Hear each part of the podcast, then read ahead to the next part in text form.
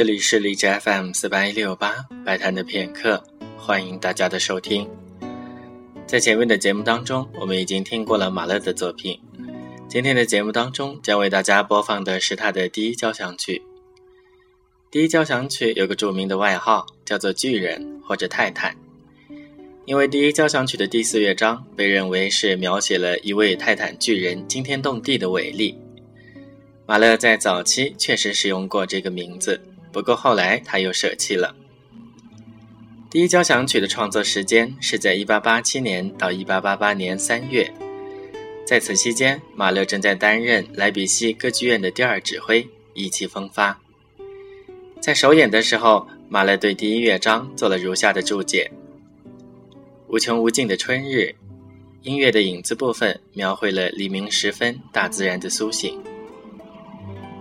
第一交响曲的第一乐章开始是一段若有若无的弦乐，由单簧管模仿着布谷鸟的叫声，一切都在缓缓地鲜活起来。